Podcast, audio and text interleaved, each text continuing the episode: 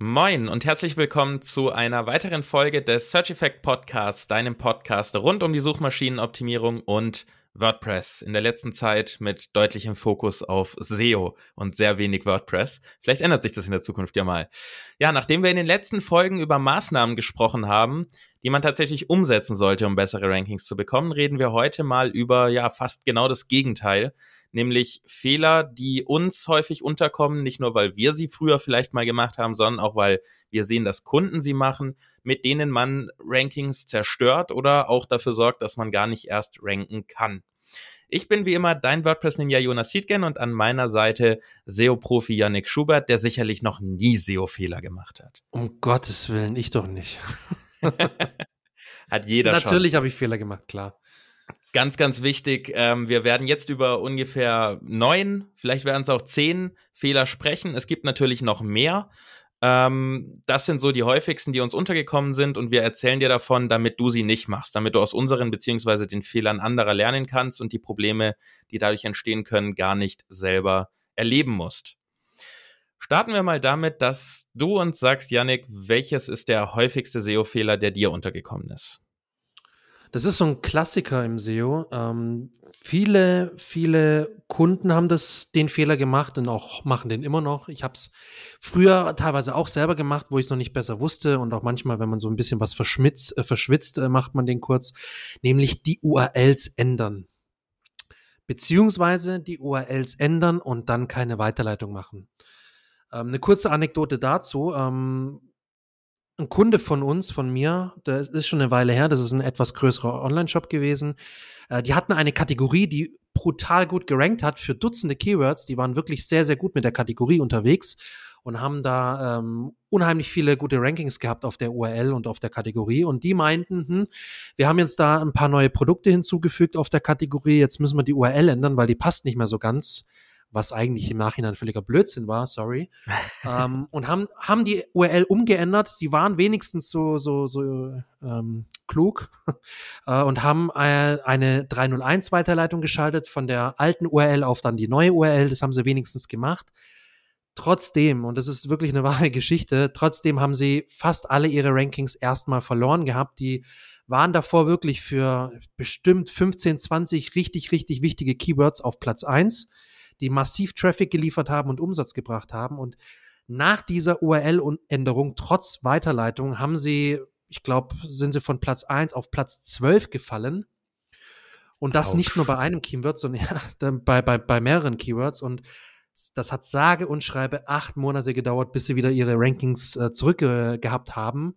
Und man muss dazu sagen, nicht auf Platz eins, sondern auf Platz drei, also in den Top drei. Sie waren tatsächlich nach acht Monaten wieder in den Top drei, aber, und das ist halt ganz wichtig, sie sind dauerhaft jetzt nicht auf dem Vorniveau. Also sie haben wahrscheinlich, vielleicht wird das jetzt äh, demnächst mal wieder kommen, aber das kann sein, dass es nicht nur eine temporäre Auswirkung hat, sondern es kann auch sein, dass es eine dauerhafte Auswirkung hat, beziehungsweise wirklich so ein Jahr oder sogar mehr. Ähm, und da muss man wirklich ganz arg aufpassen, dass man nicht unbedingt notwendigerweise die URLs ändert, wenn es nicht unbedingt notwendig ist. Wenn die URL jetzt nicht katastrophal schlecht ist und überhaupt gar nichts mehr mit dem Content zu tun hat, ja, dann kann man sich überlegen, okay, hey, die URL passt absolut gar nicht mehr zum Content, zur Seite, zu whatever. Und dann könnte man mal überlegen, ob man die umändert oder weil man technisch gesehen die Strukturen umändern muss auf dem Shop oder in der, auf der Website. Okay, dann natürlich bei einem Relaunch, neue Domain und so weiter und so fort. Natürlich, dann reicht auch ein richtig gutes Weiterleitungskonzept und damit muss das funktionieren. Aber wenn man einzelne URLs ändert, obwohl es nicht unbedingt zwingend notwendig ist, dann kann das in der Regel oder dann wird das in der Regel relativ oft schiefgehen. Ja, im Prinzip haben wir ja drei Probleme, wenn wir eine URL ändern. Problem eins ist, Google wird diese Seite neu bewerten, neu genau, indexieren, genau. wird auch vielleicht erstmal gar nicht checken, dass die Seite nicht neu ist, sondern eine alte Seite, die nur eine neue URL hat. Das heißt, es wird eine neue Bewertung von Google für diese Seite gegeben. Das endet meistens damit, dass die Bewertung ein bisschen schlechter ist, ja. weil es ja auch eine frische Seite ist. Ne? Wir kennen ja Trust und genau, Autoritätkram. Genau. Äh, ist es eine neue Seite so gesehen. In Augen von Google ist es so ein Genau, genau, sorry, wenn man keine Weiterleitung hat. In Augen von Google ist eine URL-Änderung nichts anderes als eine Art Mini-Relaunch. Genau. Das ist wirklich so. Also es ist ein Mini-Relaunch auf eine Seite bezogen, ähm, wenn du die URL von einer Seite änderst, weil eben sich ein wichtiger Faktor für Google ändert, nämlich die URL. Aus SEO-Sicht ist es vielleicht nicht der wichtigste Faktor, aber für Google ist es ein Faktor, wenn du den änderst, führt dazu, dass Google unter Umständen die Seite nochmal neu, komplett neu bewerten muss.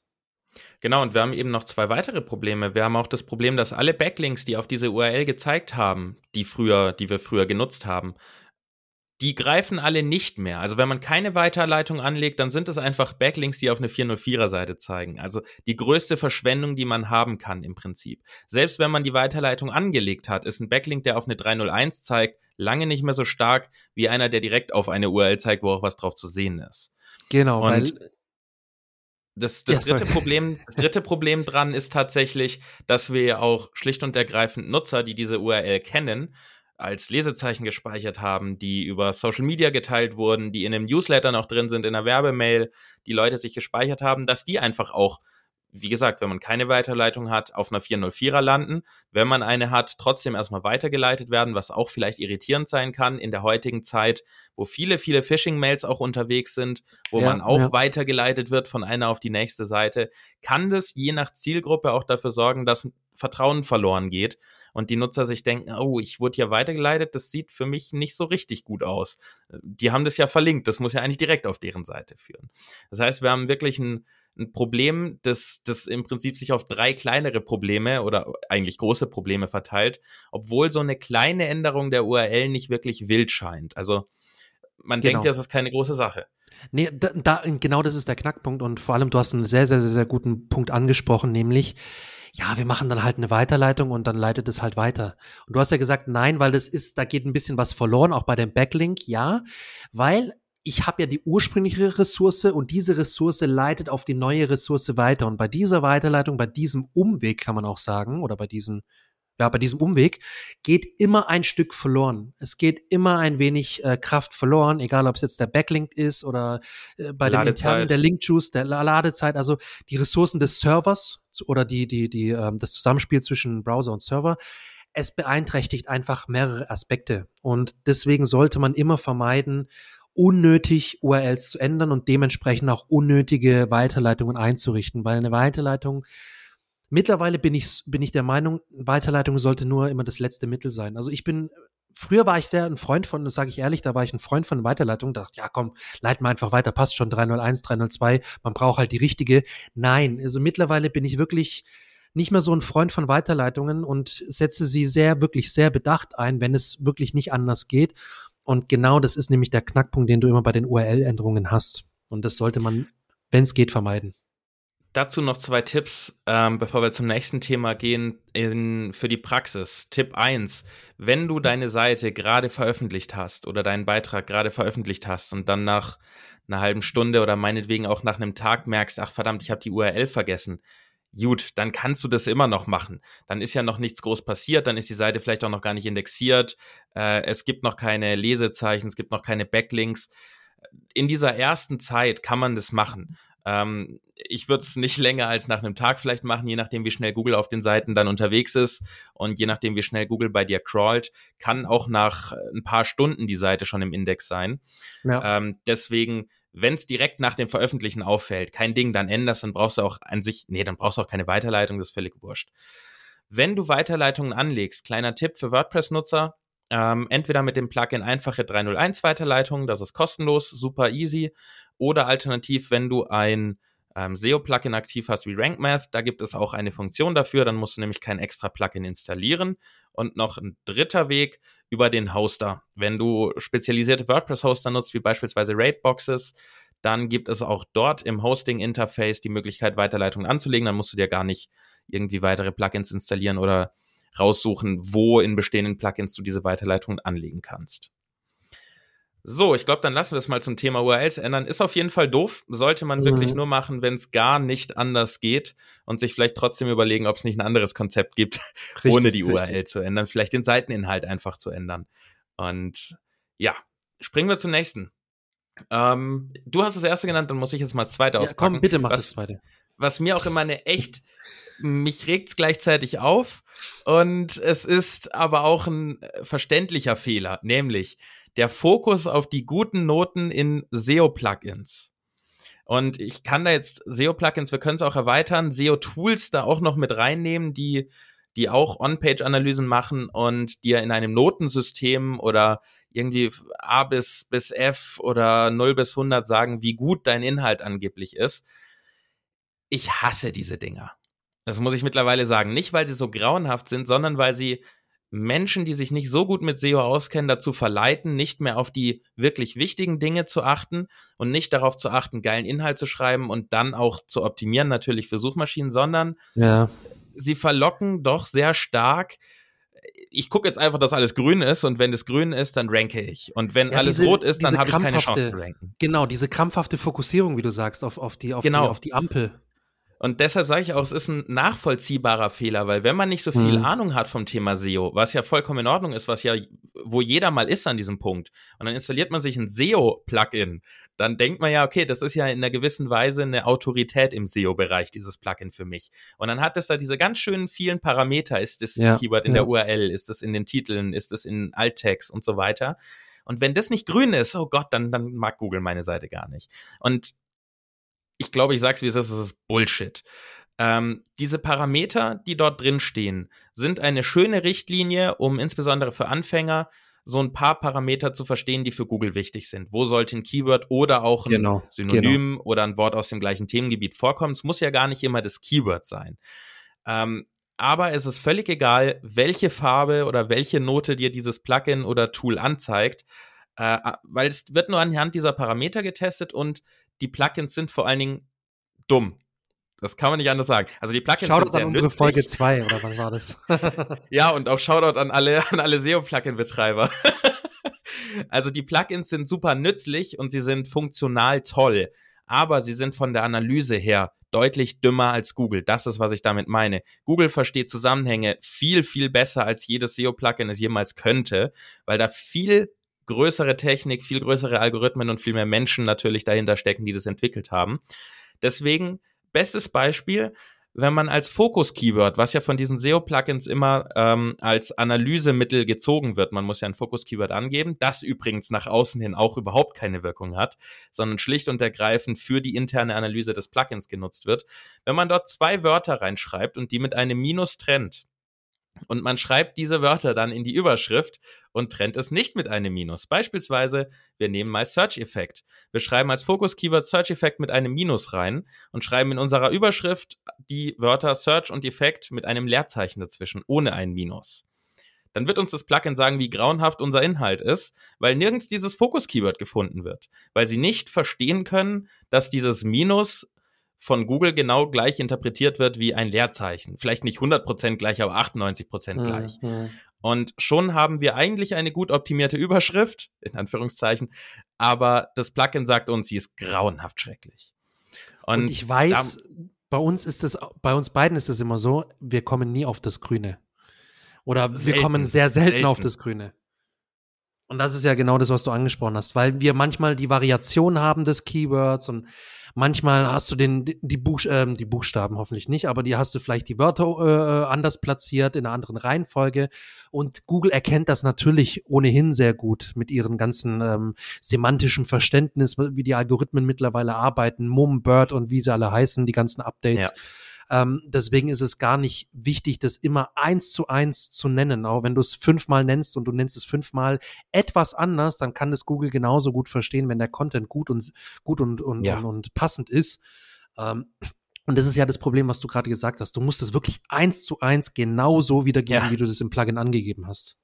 Bestes, bestes Beispiel aus der Praxis hatte ich letztens, als ich eine, eine installieren, WordPress installieren Anleitung geschrieben habe für einzelne Hoster. Dann ist das, was gegoogelt wird in erster Linie, WordPress installieren Strato. So, das klingt jetzt natürlich nicht sehr grammatikalisch schön. Dementsprechend schreibt man das auch nicht so. Wenn ich jetzt reinschreibe bei meinem SEO-Plugin WordPress installieren Strato, aber in meinem Content kommt immer wieder vor WordPress installieren bei Strato oder für oder in Strato, mhm. dann mhm. wird uns das Plugin wieder sagen, es ist alles grauenhaft ja. und Google wird ja, das natürlich nicht erkennen. Ja. Genau das ist das Problem. So, das war mein meins. Äh, du bist wieder dran. Such dir was aus. Äh, ich ich finde, es führt uns eigentlich zum nächsten Punkt oder so ein bisschen zum nächsten Punkt, nämlich äh, keine richtige Keyword-Recherche. Das hat so ein bisschen auch mit den SEO-Plugins zu tun, weil wenn, wenn du nicht weißt oder wenn du dir erstmal gar keine Gedanken gemacht hast, hey, welche Keywords benutze ich eigentlich, dann kannst du die auch nicht, nicht richtig verwenden. Und das ist immer wieder ein Fehler, der lustigerweise, das wird, dem, das wird fast allen Zuhörern, glaube ich, äh, ähm, klar sein, aber das ist wirklich ein absoluter Basic-Fehler, der tagtäglich gemacht wird. Nämlich, man fokussiert sich nicht auf eine vorherige gute Keyword-Recherche. Ich spreche immer gerne im, in dem Zusammenhang von der Keyword-Analyse, weil ich finde, die Recherche trifft es nicht ganz was man macht, wenn man es richtig macht, sondern man analysiert eigentlich eher die Keywords, sondern man recherchiert sie nicht einfach nur, sondern man macht sich wirklich Gedanken, sind diese Keywords so, wie ich sie jetzt mir zusammen recherchiert habe, sind die gut, sind die treffend, möchte ich die so verwenden, welche machen Sinn, welche fliegen vielleicht eher raus. Ähm, und deswegen spreche ich gern von der Keyword-Analyse. An, an glaube, dieser Stelle an dieser Stelle ein kleines Shoutout an Folge 5, wo wir, wo wir vorstellen, wie man äh, Keywords recherchiert und analysiert und wir haben die Folge Keyword-Recherche genannt. Ey, geil, Jonas, super. Super. Ähm, super durchdacht. Stimmt, wir haben sie Keyword-Recherche genannt. Ja. Oh, fuck. Also alles um, über die ähm. Keyword-Recherche und Analyse findest du in Folge 5. Einfach nochmal reinhören, lohnt sich. Ja, und es ist wirklich ein, ein absolut basic Fehler und da haben wir auch, glaube ich, darauf hingewiesen in der Folge, warum, warum es wichtig ist, das vorab zu machen. Das werde ich jetzt nicht im Detail durchkauen. Fakt ist, viele Kunden und viele, viele Selbstständige und viele Unternehmen, also es ist jetzt nicht nur ein, einzelne Selbstständige, sondern auch Unternehmen, die wirklich Marketing-Teams haben, das ist mir auch schon untergekommen, die sagen, hey, wir haben doch den, den, äh, wir haben doch Google Ads. So, wir schalten oh, Google nein, Ads. Nein, jetzt kommen wir nicht mit dem Keyword Planner. Lass uns doch bitte, Jonas, den Google Keyword Planner benutzen, weil da ich haben kündige. wir doch alles, was wir brauchen. Ich, ich kündige. Ja, das ist wirklich das denkbar schlechteste, was du machen kannst, wenn du wirklich ein bisschen was im SEO machen willst. Also du musst ja jetzt nicht wirklich ausrasten im SEO und tagtäglich acht Stunden investieren, sondern wenn du sagst, du möchtest ein bisschen mehr im SEO machen, du möchtest einfach ein bisschen fitter werden im SEO und deine Website soll ein bisschen, ein bisschen besser ranken und alles, dann bitte hol dir trotzdem ein professionelles Tool, egal welches. Da gibt es einige, die haben wir in der Vergangenheit schon, schon genannt. Auch in der letzten Folge haben wir schon viele genannt. Ähm, so so Suite, Suiten, äh, die das auch können. Und es gibt aber auch einzelne Tools, die etwas günstiger sind. Aber bitte, das ist wirklich meine dringende Bitte. Wenn du richtig Keyword-Recherche machen möchtest und Keyword-Analyse betreiben möchtest, dann hol dir bitte ein, ein Tool. Das kostet leider ein bisschen was. Aber es ist wirklich ein, ein Tool, das sich wirklich unheimlich lohnt, ohne Wenn und Aber. Egal, ob du jetzt eine Suite holst. Los. Und es geht auch recht günstig los. Und also selbst wenn du eine Suite holst, Keyword Finder ist keine Suite, ist, da, da bist du bei, glaube ich, knapp 40 Euro dabei. Und das sollte dir wirklich, wenn du regelmäßig Keyword-Recherchen betreiben möchtest und wenn du da sagst, ich möchte jetzt meine Website fit machen, dann solltest du das auch wirklich investieren, weil es ist gut angelegtes Geld. Weil der Keyword Planner ist bei weitem kein gutes Tool. Ganz kurz, warum? Ähm, die Zahlen kommen von Google. Die Zahlen spiegeln aber, erstens spiegeln sie ähm, sogenannte Ranges wieder. Also das ist eine Range von 1000 bis 10.000 oder 1000 bis 5000, je nachdem, wie viel Geld man ausgibt bei Google Ads. Je, je genauer wird es und es wird aber nicht arg viel genau oder nicht, nicht arg genau. Und das Problem ist, das sind Zahlen aus dem Google Ads Bereich, also aus dem bezahlten Bereich. Das sind nicht immer die organischen Suchvolumina der Keywords. Und das heißt, du fängst schon eigentlich mit einer völlig falschen Datengrundlage an, deine Recherche zu betreiben, beziehungsweise deine, deine Maßnahmen dann umzusetzen. Deswegen solltest du bei einer Keyword-Recherche oder bei einer Keyword-Analyse immer auf ein richtiges Tool zurückgreifen. Und wenn dir jemand sagt, ja, ja, da, da benutzt du einfach den Keyword-Planner, dann machst du das, dann weißt du, okay, derjenige hat leider keine Ahnung. Dem habe ich gar nichts hinzuzufügen. Ich würde einfach direkt zum nächsten Punkt springen. Ja, dann bist ich du kurz überlegt, habe ich noch was, aber nee, habe ich nicht. Ja, dann springen wir zum nächsten Punkt, wo ich eigentlich dachte, dass du hinspringst, weil du gesagt hast, das schließt so an das Thema an. Ähm, nämlich, dann springen wir mal zum Thema des sogenannten Keyword-Stuffings oder Keyword ja, da habe ich, das wollte ich, habe ich tatsächlich kurz überlegt, ob ich jetzt dieses Thema nehme. Dann dachte ich mir, nein, da sollten wir davor erstmal auf die Keyword-Recherche eingehen. Auch, auch eine gute Idee. Ja, ich dachte so, von der Logik führt, führt es uns eigentlich genau zum Keyword-Stuffing. Gut, dann sind wir ja. jetzt hier, macht ja auch nichts. ähm, Keyword-Stuffing bedeutet schlicht und ergreifend, es wird einfach das eine Keyword oder die eine Phrase, auf die man eine Seite optimieren möchte, viel zu häufig überall an allen Orten immer wieder untergebracht, so dass es absolut nicht mehr natürlich klingt, wenn man liest und dass Google auch einfach sieht, okay, hier stimmt irgendwas nicht. Kein Mensch, der normal über dieses Thema schreibt, würde so häufig dieses Keyword nennen. Und da kann man dann auch die, die Thematiken Keyword-Dichte zum Beispiel mit aufnehmen, was ja früher und auch heute bei einigen SEOs noch ein beliebter Weg ist, um rauszukriegen, wie oft ich welches Keyword einbauen muss. Keyworddichte ist im Prinzip schlicht und ergreifend, wie häufig muss ich mein Keyword im Verhältnis zu dem Rest des Textes unterbringen. Also prozentual vielleicht fünf Prozent aller Wörter sollten mein Keyword sein. Äh, ich bin überhaupt kein Freund davon, im Gegenteil. Ähm, Yannick muss ich gar nicht fragen, der schüttelt den Kopf so ich stark, dass ihm das Headset gleich wegfliegt. ähm, und was man dort auch noch erwähnen kann, ist das WDF mal IDF-Thema. Ein joviales Buzzword lieber Jonas. Erinnerst du dich? Genau, genau wie, wie wir in einer, in einer nicht sehr schmeichelhaften Bewertung für unseren Podcast gehört haben. Shoutout an den, äh, an den Kommentator, der da den Kommentar geschrieben hat. Ähm, ja, wir benutzen so wieder ein joviales Buzzword, ja. Ja, also das Thema WDF, IDF, ich finde es ist ein bisschen schwierig zu betrachten. Ähm, ich persönlich bin ein bisschen zwiegespalten. Ehrlich gesagt, ich weiß, Janik, du hast WDF mal IDF und kriegst Ausschlag, wenn du das Wort hörst.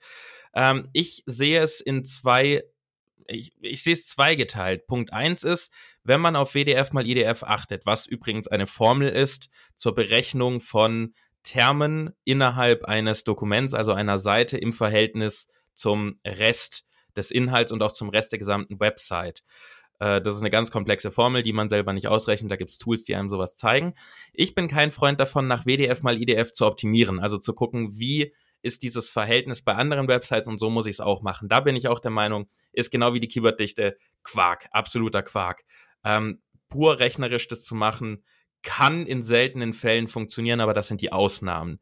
Wo ich WDF mal IDF wieder recht praktisch finde, ist eigentlich beim letzten Thema, nämlich der Keyword-Recherche. Das heißt, wenn man sich wirklich überlegt, äh, ich habe hier meine ein, zwei Keywords, von denen ich ausgehe, darauf will ich optimieren und jetzt will ich aber auch rauskriegen, äh, was, was gehört zu diesem ganzen Themenpool dazu. Dann bin ich der Meinung, mit diesen WDF mal IDF-Tabellen und Statistiken kann man super schnell sehen, welche Begriffe benutzen die anderen und kann dann sich daraus schließen, okay, ich sollte diese Begriffe, Themengebiete, Unterthemen in meinem Artikel oder meiner Seite auch mhm. abdecken. So gesehen finde ich WDF mal IDF praktisch, weil es eine Art Recherchemöglichkeit gibt. Ich finde das Ergebnis, die Zahlen an sich nicht nützlich und würde nicht danach optimieren, aber um Inspiration zu kriegen für Themen innerhalb ja. eines Beitrags ist es ganz nützlich. Das stimmt, da, da, muss ich dir vollkommen recht geben, das ist ein guter Punkt. Ähm, ich würde sagen, so wie du es gesagt hast, man sollte es als Inspirationsquelle nutzen in seiner Content-Recherche und Content-Erstellung. Man sollte sich aber um Gottes Willen nicht darauf verlassen, beziehungsweise auch wirklich seine Content-Erstellung darauf stützen weil dazu ist das Konzept einfach zu, ich finde es nicht überzeugend genug, äh, wenn man sich da auch mal gerne ein bisschen einlesen will, einfach nach WDF mal IDF googeln, da kann man sich, da gibt es einige, einige Beiträge, bei denen man äh, sich gut darüber informieren kann. Ähm, und wenn man da so ein bisschen sich eingelesen hat, dann wird man relativ schnell merken, warum ich dagegen bin, weil es einfach wirklich nicht das ist, was einen guten Content ausmacht. Ähm, anders formuliert, man sollte sich viel mehr bemühen, einfach einen geilen Content zu schreiben. Und dann als Inspiration für den Content kann man, so wie du gesagt hast, natürlich sowas hinzuziehen, auch die Tools, die das anbieten. Ähm, und das kannst du dann die, in die Content-Erstellung mit einfließen lassen. Gar keine Frage. Ja, und ich denke, wir sind da beide auch der gleichen Meinung, dass es definitiv nicht nützlich ist. Davon kann man uns wahrscheinlich auch nur schwer überzeugen. Klar, äh, überzeugen kann man einen immer, wenn man dann Zahlen findet und Use Studies und Use Cases, wo es extrem so funktioniert hat. Und es gibt Ausnahmen. Also wir wissen beide, äh, dass es Ausnahmen gibt, bei denen die Fokussierung auf Zahlen wie Keyworddichte oder WDF, IDF funktioniert hat. Es gibt immer Ausnahmen. Es gab einen Wettbewerb in den USA, äh, einen SEO-Wettbewerb, wo jemand mit einem Lorem Ipsum-Artikel äh, gerankt hat auf Position 1, nachdem er dort rein rechnerisch geguckt hat, wie oft muss ich zwischen dieses Lorem Ipsum, also einfach Beispieltext auf Latein, ähm, lateinischen Beispieltext, wie oft muss ich da mein Keyword einbauen? Das hat er gemacht und ist damit tatsächlich auf 1 gelandet für ein umkämpftes Keyword mit 12.000 Suchen im Monat. Das ist die Ausnahme. Wir wissen, Wahnsinn, dass es diese Ausnahmen gibt, aber es bedeutet nicht, dass du mit Keyworddichte und WDF mal IDF mit diesen Zahlen exakt arbeiten solltest. So, ich glaube, du bist dran, ne? Nächstes Thema. Nächstes Thema. Ähm, ich schau mal schnell. Oh ja, auch ein guter Klassiker. Das ist eigentlich, wenn wir neue Projekte betreuen, beziehungsweise wenn ich, wenn ich neue Projekte ja, starte, dann ist das oft äh, ein Problem, weil es mir die, an die vorherige Analyse und die Vorbereitung auf das Projekt erschwert. Nämlich, du wirst es vielleicht erraten können, der fehlende Einsatz der Google Search Console und eventuell dann auch noch zusätzlich Google Analytics. Wobei es oft bei mir in der Vergangenheit war, Analytics war eingerichtet und lief auch schon seit, seit jeher, aber eben das vor allem im SEO wichtige, die Google Search Console war nicht eingerichtet. Und die Google Search Console ist für mich als SEO fast sogar noch wichtiger, weil sie mir zeigt, welche Potenziale wir aktuell in den SERPs noch nicht nutzen, beziehungsweise wo vielleicht auch der ein oder andere Fallstrick gerade ähm, ja, äh, genutzt wird. Ähm, und Analytics ist halt immer so das Thema. Ich hatte da auch jetzt vor kurzem, ich glaube gestern oder vorgestern, hat, hat äh, der Professor Mario, Dr. Mario Fischer äh, von der Website Boosting, hat da ein richtig cooles Video gemacht. Ähm, und die haben sich dem Thema angenommen mit Google Analytics, dass das jetzt irgendwie ein neues Urteil gab und da muss man jetzt wieder aufpassen und äh, ist es jetzt verboten, muss man es jetzt deinstallieren, aber die, die Diskussion ist ja eine ewige und die wollen wir ja gar nicht an, anfangen jetzt in dieser Folge. Aber Fakt ist, ohne ein Analytics-Tool wirst du es ganz arg schwer haben, etwas besser zu machen, weil du, weil einfach vieles, auch mit SEO-Tools, vieles gleicht einem Blindflug, weil du eben keine harte Zahlen von deiner Webseite hast. Genauso mit der Google Search Console. Und die Google Search Console ist halt noch für mich ein Schritt vorgelagert, weil sie eben mir zeigt, was passiert auf, äh, auf Google, bevor die Leute auf meine Website kommen. Ne? Und die Einrichtung. Es ist, der, es ist, auch der, direkte Draht zu Google. Also das genau, ist ja auch richtig. schon mal so ein Faktor. Wir können dort unsere richtig. Seiten einreichen und dafür sorgen, dass sie schneller indexiert werden möglicherweise. Wir können sehen, warum werden sie nicht indexiert oder zumindest können wir Daten sehen, die Gibt's uns darauf Probleme, hinweisen. Genau. Gibt es Probleme, gibt es manuelle Penalties. Wir kriegen sogar ein bisschen Überblick der internen Verlinkungen äh, der, der Backlinks. Das ist zwar natürlich lang nicht so ja, ähm, ja. stark wie jetzt in, in kostenpflichtigen SEO-Tools, aber es ist ein kleiner Überblick. Also die Search Console muss eingerichtet sein, die ist Pflicht. Und genauso ist es Pflicht, ein Statistiktool zu haben. Ob das jetzt Google Analytics ist, wie gesagt, da läuft gerade riesiges Hin und Her, wie es ja alle fünf Tage mit einem neuen Tool ist, ob das rechtlich in Ordnung ist oder nicht. Ob das jetzt Google Analytics ist oder Matomo oder WP Statistics, am Ende sollte man wenigstens wissen, auf welchen meiner Seiten sind die Leute unterwegs, wie viele sind dort unterwegs, wo kommen sie her und wie lange sind sie da. Das sind schon mal an sich so die wichtigsten Kennzahlen. Diese ganzen 70.000 Daten, die wir in Analytics kriegen, die gucken wir meistens gar nicht an, um weil Willen, die gar nicht so Man verliert sich da auch. Man verliert sich Total. Total. Also selbst Conversion Tracking ist schon so das Höhepunkt der Gefühle für die meisten. Ähm, ansonsten reichen diese paar Grundzahlen. Und wie gesagt, also wer Analytics nicht will, hier ein kleiner Praxistipp. Äh, Matomo mal angucken, gibt's für WordPress ein Plugin, das super einfach eingerichtet ist. Zwei, drei Haken setzen und das Ganze ist DSGVO-konform. Und sonst WP Statistics, das dann wirklich nur ganz rudimentäre Daten gibt, aber komplett DSGVO-konform ist es auch ein Plugin für WordPress und kostenlos nutzbar. Und schon hat man ein paar Daten. Und wie ich auch immer bei der Optimierung einer Seite sage, die darf nie auf Gefühlen basieren. Also ich mag das Grün nicht, ich mach's lieber blau, ist kein Grund, warum du es blau machst. Wenn du grün hast, ist das nicht mein Problem und auch nicht das Problem der Nutzer. Wenn sie alle diesen Button in der Farbe lieber anklicken, dann muss das so bleiben. Und dafür brauchen wir dann diese Daten. Richtig, richtig.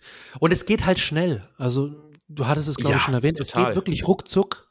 Also Search Console ist, das sind ein paar Klicks und wenn, wenn da, wenn man ein bisschen weiß, was man da machen muss und wenn man an seine, an seine DNS-Einträge rankommt an der Website oder wenn man da jemand hat, muss der das für einen macht, ja, Muss man ja nicht, man geht sogar einfacher. Stimmt, stimmt. Also ich, ich werfe ich werf meine Anleitung in die Show Notes. Da, da gibt's dann, da zeigen wir dann mehrere Möglichkeiten. Geht mit der DNS, geht aber auch komplett ohne. Lädt man eine kleine HTML-Datei hoch oder nutzt einfach das äh, SEO-Plugin, wenn es um WordPress geht. Genau, oder so. Also es geht wirklich, egal wie, und selbst wenn dann die DNS ran muss, es geht wirklich innerhalb von Minuten. Ja. Also wenn dir genau. da jemand erzählt, äh, ja, das kann ich dir machen, das kostet, keine Ahnung, 250 Euro, ich brauche da drei Stunden dafür, dann kommt zu uns, wir machen es für 200. genau. ähm, nee, also um Gottes Willen, das, das dauert maximal 15 bis 20 Minuten, maximal. Also Und das auch nur, wenn man es das erste Mal macht. Richtig, richtig, richtig. Also bei Und uns dauert es wahrscheinlich zwei Minuten. Ja, wenn überhaupt. Also vielleicht zehn Sekunden. Ja, wo Nein, wir gerade vom, vom Thema SEO-Plugins reden, springen wir doch ja. gerade zum nächsten Punkt, nämlich. Ja, natürlich kein SEO-Plugin zu nutzen. Also wir reden jetzt natürlich in erster Linie von WordPress, aber auch in anderen Systemen gibt es ja Erweiterungen für SEO. Ähm, es ist tatsächlich ein Problem, wenn man kein SEO-Plugin nutzt. Wie immer wiederhole ich dann mich wahrscheinlich zum hundertsten Mal, ein SEO-Plugin macht kein SEO, aber ein SEO-Plugin befähigt uns, viele Parameter zu bestimmen und zu verändern, die wir sonst nicht bestimmen können. Und deswegen ist es ganz, ganz wichtig, dass man eine Erweiterung, wenn man jetzt in Shopware arbeitet oder Shopify oder wo auch immer nutzt, beziehungsweise ein Plugin für WordPress. Meine Empfehlung wäre dort RankMath. Ähm, Yoast SEO, wenn man das nutzt, natürlich auch in Ordnung. WP SEO, es gibt ja viele. Am Ende befähigen sie uns alle, Dinge zu beeinflussen, die für Suchmaschinen relevant sind. Auf der ganz obersten Ebene, was jeder weiß, Title Tag, äh, Description Tag, wenn man ein bisschen tiefer einsteigt, auch ob leere Archive indexiert werden sollen. Man kann die Sitemaps steuern, welche Seiten oder ob Medien dort auch erscheinen sollen oder ob man eine Video-Sitemap hat und solche Dinge. Das heißt, auch im das, das Oberflächliche ist tatsächlich schon sehr relevant, für die meisten Nutzer auch schon fast ausreichend, weil die meisten SEO-Plugins auch gut vordefiniert kommen ähm, vorkonfiguriert kommen und, und die wichtigsten Einstellungen drin haben, so dass wir ja auf 90 Prozent der Seiten nicht mehr viel tun müssen auf tieferer Ebene. Aber es bietet auch eben, wenn man es dann möchte oder wenn man SEO hat, der für einen dort eingreift, bietet es die Möglichkeit, dass man in der technischen Ebene nochmal einige Dinge tut, die man sonst einfach schlicht und ergreifend nicht tun kann in diesem System. Ähm, ich glaube, das deckt es auch ab, das Thema. Ne? Mehr muss man dazu SEO-Plugins gar nicht sagen. Also Nö, nutzt eins. das ist, das ja, ist der, ja. der Tipp. Nutzt es erleichtert wirklich vieles. Es erleichtert ja. wirklich vieles. Such dir, such dir eins aus. Ähm, dann würde ich den Relaunch machen, weil es ist so ein Thema, das wir, äh, wir machen hoffentlich jetzt keinen, aber also es ist wirklich ein, ein relativ wichtiges Thema, ähm, vor allem in der SEO, in der täglichen SEO-Arbeit oder in der regelmäßigen SEO-Arbeit, weil es ist ein Thema, das uns immer begleitet, auch wenn wir vor allem, vor allem, wenn wir neue Projekte bekommen, weil es oft ähm, der erste Berührungspunkt mit unseren Kunden in der Vergangenheit war, weil die gesagt haben, hey, wir haben da, wir wollen da jetzt eine neue Website machen ähm, und haben da irgendwie mitbekommen, ja, da muss man auch ein bisschen was beachten aus SEO und Suchmaschinen und bla bla und ja, okay. Ähm, ganz kurz formuliert, Relaunch ohne Vorbereitung und ohne Konzept. Das ist wirklich das Schlimmste, was du machen kannst. Das ist der volle ähm, Killer. Das ist der, ist volle, der volle Killer, Killer, weil es dafür sorgt, dass deine Seite einfach nicht mehr gefunden wird. Punkt. Also kannst du dir vorstellen, so. du baust eine neue Seite auf, auf gut Deutsch, wenn du es schlecht planst, ein Relaunch. Genau. Und genau. eine neue Seite, bis die rankt, in der Regel dauert ewig und bis die Autorität hat. Da kommt mir ein richtig gutes Beispiel in den Kopf. Ich habe das irgendwo mal gelesen. Ich glaube sogar, das war in einem Blog von einer irgendeiner großen SEO-Agentur. Die hatten da einen Fall, oder haben eine Case Study draus gemacht. Die haben das, glaube ich, nicht selber betreut gehabt. Frankfurt.de oder wie, wie die Seite heißt, also die, die, Stadt, die Stadtwebseite von Frankfurt, von der Stadt Frankfurt, ähm, die haben einen Relaunch gemacht, ich glaube vor zwei, drei Jahren. Die waren davor relativ sichtbar, hatten einen guten Sichtbarkeitsindex und haben dann gesagt, irgendwie aus irgendwelchen Gründen, wir brauchen einen Relaunch. So. Dann hat sich eine Agentur dem angenommen, die haben eine Web Webdesign-Agentur beauftragt, die hat die Seite neu gemacht. Ich weiß gar nicht, ob sie noch eine zusätzliche SEO-Agentur an der Seite hatten. Ähm, und dann kam nach Live-Nahme der neuen Website, nach dem Go-Live der neuen Website, ist der Sichtbarkeitsindex komplett eingebrochen und total abgekackt. Warum? weil man eben viele Dinge nicht beachtet hat, weil man teilweise die Seiten auf No-Index gestellt hatte, weil man kein Weiterleitungskonzept erarbeitet hat und lauter diese typischen, zum Teil die Fehler, die wir heute schon genannt haben, gemacht hat im Rahmen des Relaunches. Und es ist einfach völlig nach hinten losgegangen und, und das ist einfach die pure Katastrophe für jeden Website-Betreiber, für jeden Unternehmer, nämlich, scheiße, wir werden nicht mehr aufgefunden auf Google. Und das ist wirklich das Worst-Case-Szenario, das du dir vorstellen kannst. Und deswegen, wenn man einen Relaunch macht, muss man sich richtig gut vorbereiten. Man muss sich überlegen, erstellen wir nur ein neues Design, bleiben die Inhalte aber gleich. Erstellen wir ein neues Design und die Inhalte ändern sich auch. Erstellen wir ein neues Design, die Inhalte ändern sich auch und wir haben noch eine neue URL-Struktur und lauter solche Sachen. Also man muss wirklich alles durchgehen, alles versuchen abzudecken in seinen, in seinen Gedanken und in seiner Vorbereitung und wirklich für alle e-, Eventualitäten gerüstet zu sein und dementsprechend auch die richtigen Vorbereitungen treffen zu können. Wenn ich nämlich den Inhalt äh, neu aufbaue, dann muss ich mir nämlich damit, äh, da muss ich nämlich damit rechnen, dass eventuell Google die Inhalte nochmal neu bewertet im Rahmen des Relaunches. Und tatsächlich kommt ja auch noch ein vierter Faktor dazu, beziehungsweise der ist eigentlich mit drin bei neues Design. Wenn man jetzt von Systemen wie WordPress redet, wo man dann möglicherweise auch das Theme oder einen Page-Builder wechselt, oh ja, oh ja, dann hat ja. man ja nicht nur ein neues Design, das heißt, es sieht nicht nur anders aus, sondern der gesamte Quellcode, der im Hintergrund läuft, ist am Ändert Ende sich, komplett anders. Ähm, bei Page-Bildern diese beliebten Diff im Diff im Diff, diese, diese Nest, diese ja. Neste von Diffs zum Beispiel, sowas kann sich ganz schnell ändern und dann auch ein riesiges Problem werden im, Techn im Bereich des technischen SEO.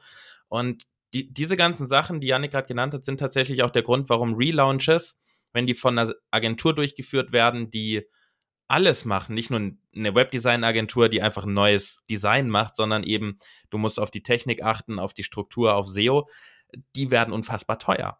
Das ist der Grund, warum die so teuer sind. Also ich habe, ich war ja früher auch mal im Agenturgeschäft, da gab es dann ganz oft mal die Aussage, ja, aber ihr macht doch nur ein neues Design, wieso kostet das jetzt fünfstellige Beträge? Naja, es ist halt nicht nur ein neues Design. Da passiert ja, noch, ja. Design so ist das, was du siehst. Alles andere, was passiert, läuft im Hintergrund. Da könnte man im Prinzip dieses beliebte Bild nehmen, wo man den Eisberg sieht, äh, wie viel ist über Wasser, wie viel ist unter Wasser. ja, ist über Wasser so, ja. ist nur das Design. Und unter Wasser ist dann 80 Prozent des äh, restlichen ähm, Eisbergs mit der Technik im Hintergrund, URL-Struktur, Quellcode, bla bla bla. Und deshalb sind solche Sachen teuer und man sollte sich wirklich überlegen, ob es sich lohnt, das zu genau. machen. Ist es wirklich so wichtig, dass man das alles in einem macht oder überlegt man sich nicht vielleicht einfach beim bestehenden System das Design zu überarbeiten, statt komplett neu zu machen. Weil heute kann man ja bei solchen sorry, Sachen sorry. super schnell mit kleineren Änderungen, ich meine, ich komme ja aus dem Webdesign, man kann mit vielen kleinen Dingen beim Design viel erreichen im, im letztendlichen Aussehen. Und das gleiche ist ja auch bei Änderungen von Inhalten, mit vielen kleinen Dingen.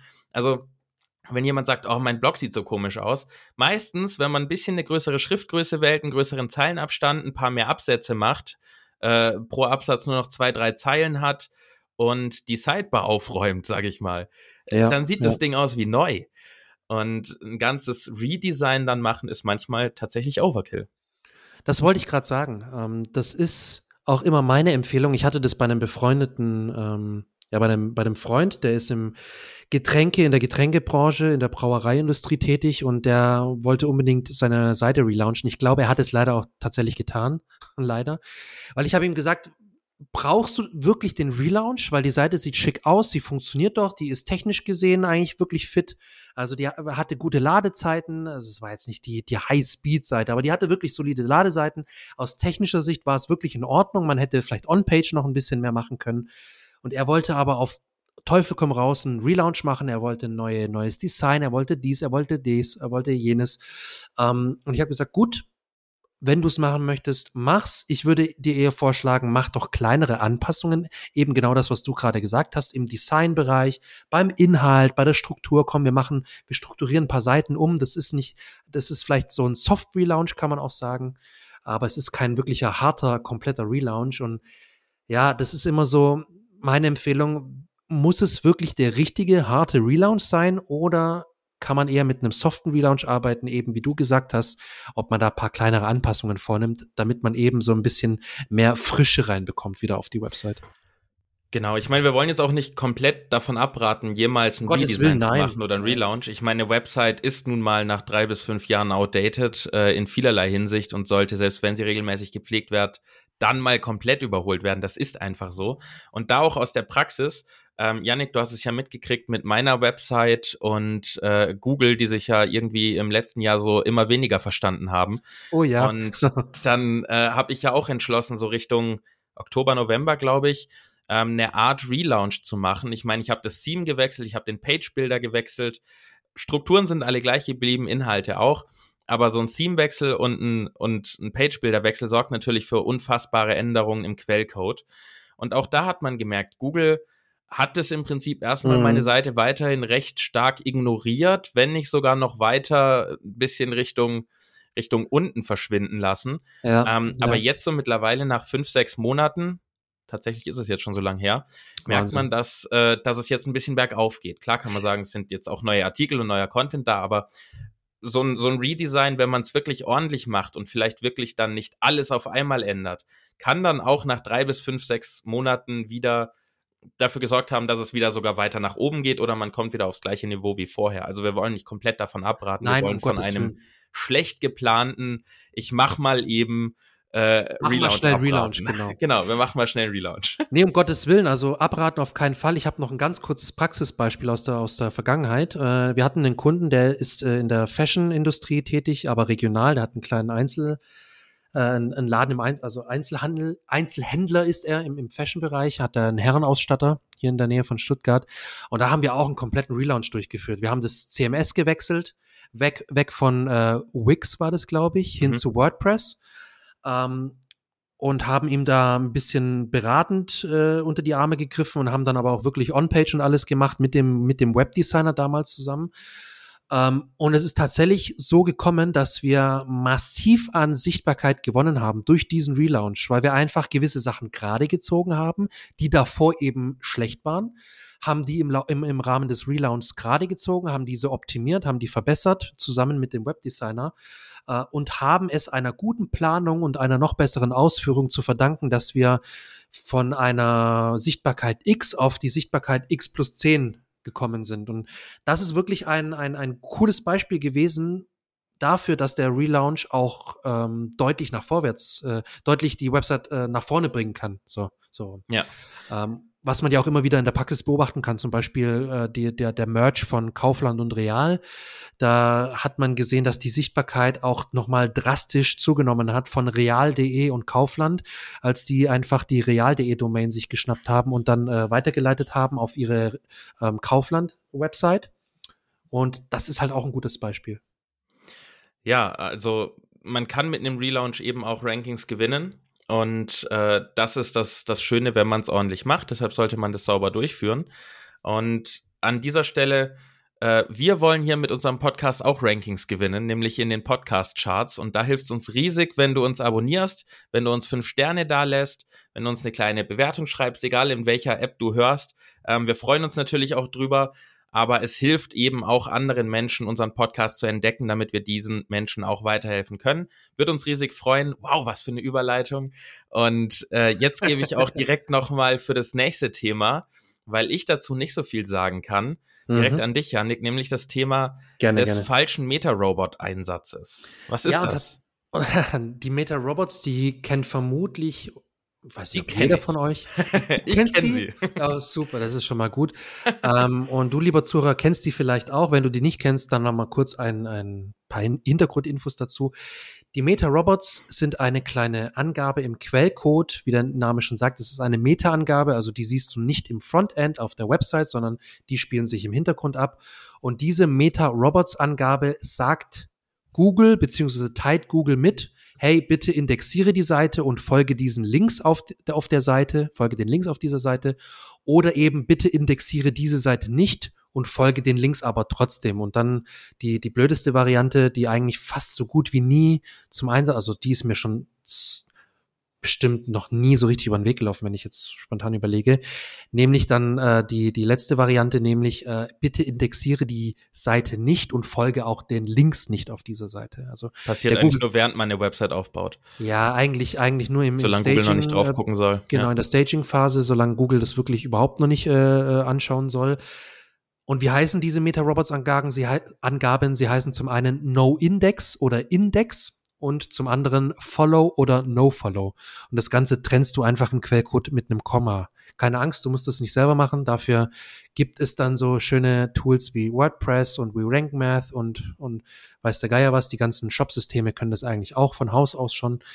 Ähm, das Wichtige ist, dass du die richtig einsetzt, nämlich indem du sagst Index und Follow zum Beispiel, sagst du eben Google, bitte indexiere die Seite und folge den Links. Also ich möchte, dass die Seite auf Google kommt da, da will ich direkt was eingreifen. Das muss ja. man nicht aktiv tun. Also gerade wenn man diese ganzen Systeme nutzt, ähm, das ist die Standardeinstellung. Wenn man von genau, dieser Standardeinstellung genau. abweichen möchte, dann äh, muss man irgendwas tun. Das heißt, wenn du möchtest, dass irgendeine Landingpage oder die zweite Dankesseite, wenn man sich für deinen Newsletter angemeldet hat, nicht auf Google erscheint, dann müsstest du aktiv in dein SEO-Plugin gehen und dort meistens, also bei RankMath und Yoast ist es unter erweitert, kannst du das dann auf No-Index setzen, wodurch Google das dann eben nicht indexiert. Aber standardmäßig musst du weder in den Quellcode eingreifen, noch musst du Google aktiv sagen, hey, ihr dürft meine Seite sehen, sondern nur wenn man es nicht möchte, muss man etwas tun. Genau, genau. Und so, wo ist und da jetzt der große Fehler, den, genau. du, den du häufig siehst? Also es ist ein, ein, ein kleiner Mini-Fehler und es ist auch wirklich eigentlich nur ein Fehler. Und zwar, die Angabe No-Index in Kombination mit No-Follow auf den falschen Seiten zu benutzen. Wir haben das vor kurzem erst gehabt bei einem Kunden, der meinte, ja, er hat jetzt den ganzen Kundenbereich, den Login-Bereich, den Warenkorb und alles hat er jetzt mit No Index, No Follow äh, sozusagen ausgeschlossen. Ich so, ja, nicht ganz richtig. Also No Index ist schon prinzipiell richtig. Man kann das äh, mit No Index machen. Äh, viele Online-Shops machen das auch über die Robots TXT und sperren einfach den Crawler. Ähm, das ist so ein bisschen Geschmackssache. Ich bin eher der Freund von No Index, weil, weil der Shop äh, an sich ähm, Nee, Quatsch, was sage ich denn? Ich bin eigentlich der Fan von Robots.txt, um das zu sperren, ähm, weil einfach der Crawler da nichts verloren hat auf den, auf den Kontoseiten und dem Login-Bereich. Ähm, es gibt aber auch Kunden, die einfach sagen, naja, gut, nee, wir machen das einfach auf nur Index, ist auch okay. Ähm, da ist es aber wichtig, es gibt eigentlich auf der Webseite nie die Notwendigkeit, No-Follow zu benutzen. Wenn die, wenn, also du hast es vorhin gesagt, ja, okay, wenn du die gerade am Aufbauen bist, diese Webseite, und die soll eben nicht indexiert werden und die soll aber, Google soll da auch gar noch nicht crawlen, die sollen da gar nicht drauf, Google soll das gar nicht beachten, dann kannst du die, die, die Entwurfsseite, sag ich mal, auf äh, No Index, No Follow stellen, eben um zu zeigen, hey, Google, du hast hier nichts verloren. Alternativ kannst du es aber auch über den, über die Robots.txt sperren. Aber wichtig ist, es gibt eigentlich nie den, den Grund, No-Index, No-Follow zu benutzen, weil Google soll eigentlich immer den Links folgen, weil du möchtest ja eigentlich Google nicht daran hindern, deine Webseite zu crawlen und eben die, die Daten auszulesen, die Seiten zu bewerten, die Seiten, äh, den, den Links zu folgen, eben auf, weil, um nochmal zurückzuspringen, warum ist es nämlich ein Fehler? Weil du sagst ja Google, bitte folge den Links auf dieser Seite nicht. Aber auf dieser Seite könnten ja interne Links zu wichtigen Seiten, ähm, äh, wie sagt man, platziert sein. Das heißt, auf dieser Seite existieren vermutlich Links auf Seiten, die eben auf Index stehen und auf Follow stehen, also die indexiert werden sollen und denen gefolgt werden soll.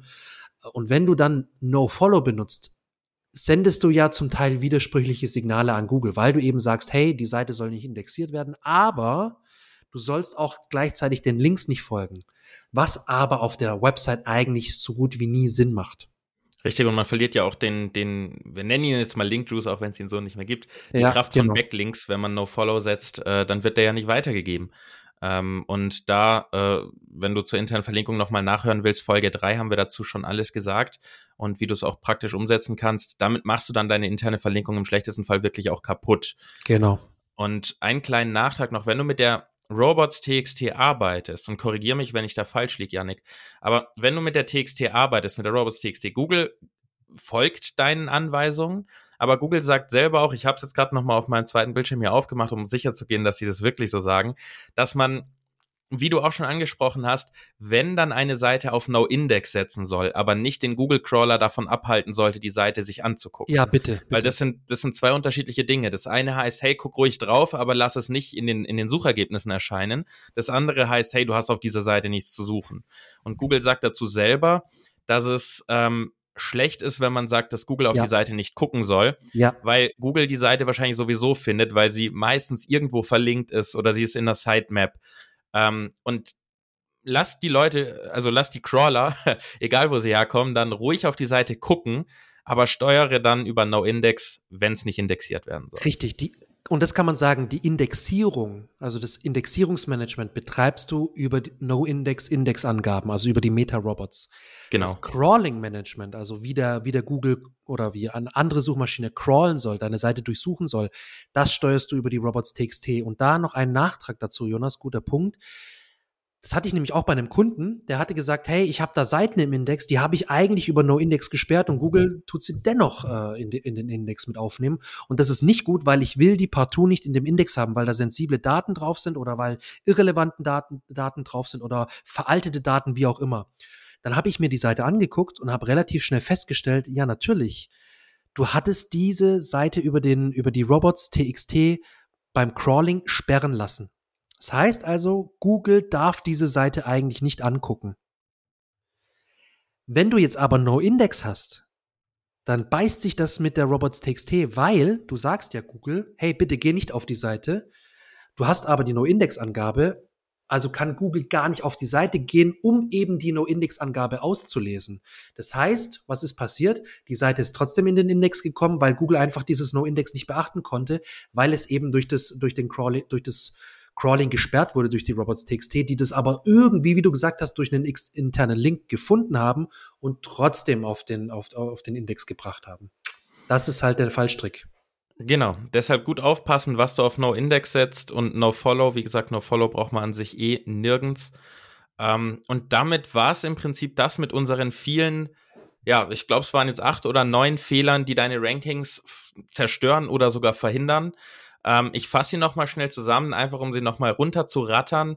Yes. Äh, wir haben das Thema, die Website ohne Google Search Console zu nutzen oder auch ohne, ich sag mal, Google Analytics oder ein anderes Tracking-Tool, damit man basierend auf Daten ähm, optimieren kann. Dann keine richtige Keyword-Recherche durchzuführen und, wie Yannick immer auch so schön sagt, auch die Keyword-Analyse durchführen, um dann zu wissen, auf welche Keywords optimiere ich und welche muss ich alle mit einbauen, was sind die Synonyme und so weiter. Das heißt, keine Keyword-Recherche zu machen, ist ein großer Fehler. Da ist es wichtig, dass man sich, wenn man anfängt, Geld zu investieren in SEO-Tools, dass man damit beginnt, in ein gutes Keyword-Recherche- bzw. Analyse-Tool zu investieren. Unbedingt. Das geht ja. auch schon recht günstig los. Ähm, dann nächstes, nächstes Problem, nächster Fehler ist, kein SEO-Plugin im Einsatz zu haben. Wenn man WordPress nutzt, wenn man andere Systeme nutzt, dann nennen sie sich dann Erweiterungen in, in Shopware zum Beispiel. Also kein Tool, das dich in deinem System, das du für deine Website nutzt, befähigt, gewisse SEO-relevante Parameter zu bestimmen und zu verändern, wie Title Text, Description Text, Steuerung der Sitemap und so weiter. Nächstes Problem ist der falsche Meta-Robots-Einsatz. Das war jetzt gerade unser letzter Punkt. Das heißt, wenn du aus Versehen oder absichtlich Seiten aus dem Index ausschließt und Google sagt, hey, das darf nicht in den Index, obwohl diese Seiten relevant wären. Ähm, oder aber du setzt irgendetwas auf No-Follow und sagst Google damit, hey, die Seite, die solltest du dir nicht angucken, wodurch man sich möglicherweise die Stärke von Backlinks kaputt macht. Das ist auch ein Problem, wo man sehr, sehr gut aufpassen sollte.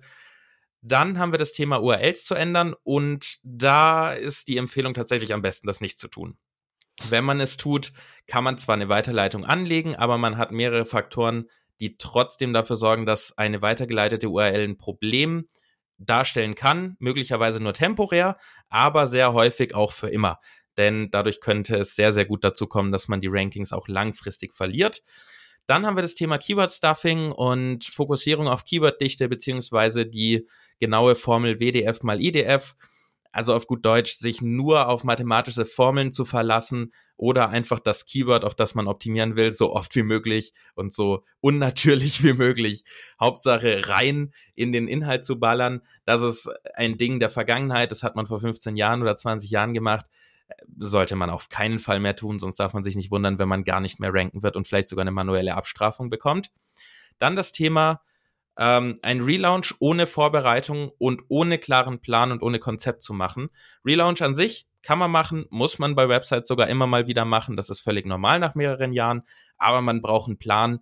Was wird alles geändert? Ändert sich die Struktur? Wie machen wir das? Wie leiten wir das weiter? Leiten wir es überhaupt weiter? Und so weiter und so fort. Das heißt, ein Relaunch bitte immer sehr, sehr sorgfältig planen. Der größte Aufwand am Relaunch ist meistens die Planung und nicht die Durchführung. Und im Zweifel Hilfe holen von Profis. Und da bitte nicht nur ein Webdesigner, sondern oder ein Programmierer, sondern auch SEOs. Also gern mal Yannick anrufen, der freut sich über jeden, über jedes klingelnde Telefon. Ja, danke. Dann Thema ähm, Fokus auf gute Noten oder gute Bewertungen bei SEO, insbesondere Plugins, aber auch Tools. Ähm, das liegt mir immer sehr am Herzen, weil ich es häufig höre. Hey, ich habe in Yoast SEO oder in RankMath hier doch 100 von 100 Punkten und eine grüne Bewertung. Ich ranke aber in Google nicht. Ja, weil Google völlig egal ist, welche Farbe dein SEO-Plugin dir da anzeigt. Ähm, die Parameter, die dort vorgegeben werden, die getestet werden, sind ganz nette Richtlinien, insbesondere für Anfänger, um zu verstehen, worum es so ganz grundlegend bei der On-Page-Optimierung geht. Also diese Tipps wie Keyword sollte in Überschrift, Keyword sollte in URL und so weiter. Darauf sollte man selbstverständlich achten, aber diese Plugins sind in der Analyse ziemlich dumm im Vergleich zu Google, können viele Dinge nicht mehr erkennen. Ähm, da nochmal zur Wiederholung das Beispiel, zwei Wörter mit einem Minus getrennt in äh, dem SEO-Plugin als Fokus-Keyword. Wenn man das einmal äh, ungetrennt, äh, getrennt, aber, aber mit einer Leerzeichen, mit einem Leerzeichen dazwischen und nicht mit einem Minus irgendwo einbaut, wird das Plugins nicht mehr erkennen und dir plötzlich sagen, es ist alles schlecht. Und die gute Nachricht ist für dich, wenn deine Noten rot sind oder orange, das sind sie bei uns auch. Vollkommen normal. Google ist es auch vollkommen egal, was da los ist in deinem Backend. Hauptsache, du schreibst geilen Inhalt, der super optimiert ist. aber super optimiert heißt nicht grüne Noten oder rote Noten, die sind erstmal völlig egal. So, das waren unsere acht Fehler, die dein Ranking zerstören oder verhindern. Und damit machen wir den Sack auch ganz schnell zu. Ich rede noch ganz schnell, bevor wir die Stunde erreichen. Das muss ja nicht sein. Wir machen eine kurze Folge unter einer Stunde. genau, genau, kurz, ja. Dann ähm, wiederhole ich nochmal kurz, abonniere bitte einfach unseren Podcast, damit du up to date bleibst, Bescheid bekommst, wenn eine neue Folge kommt und dass auch andere ähm, Leute, andere Solopreneure, die SEO betreiben wollen, den Podcast vorgeschlagen bekommen. Und da hilft es sehr, wenn du uns abonnierst, wenn du uns eine Bewertung da lässt. Und ich hoffe, du lernst aus unseren und den Fehlern anderer und machst sie nicht. Das ist immer sehr, sehr gut. Wenn du sie machst, nimm es als Lehrzeit und Lehrgeld. Das macht man einfach. Wir haben zwar nicht alle dieser Fehler gemacht, aber wir machen auch tagtäglich Fehler, ist vollkommen normal. Ähm, das ist ein Longtime-Game, was wir hier machen. Da darf man auch mal einen Fehler machen. Man kann sie meistens korrigieren. Ja, das war's von mir. Ich wünsche dir noch einen schönen Tag und übergebe wie immer zum Abschluss an Yannick. und wie immer wünsche ich euch noch viel Spaß weiterhin bei unserem Podcast. Ich hoffe, dir hat die Folge gefallen und du konntest den einen oder anderen Tipp mitnehmen und, und kannst aus unseren Fehlern lernen. Und ich freue mich natürlich auch wie Jonas über eine Bewertung, über eine Weiterempfehlung und wie auch, wie auch immer, dass du das machen willst. Und ich freue mich auf die nächsten Folgen, die da noch kommen. Die werden bestimmt auch super, super spannend. Und ja, viel Spaß weiterhin mit unserem Podcast, würde ich sagen. Bis dahin, tschüssi. Ciao.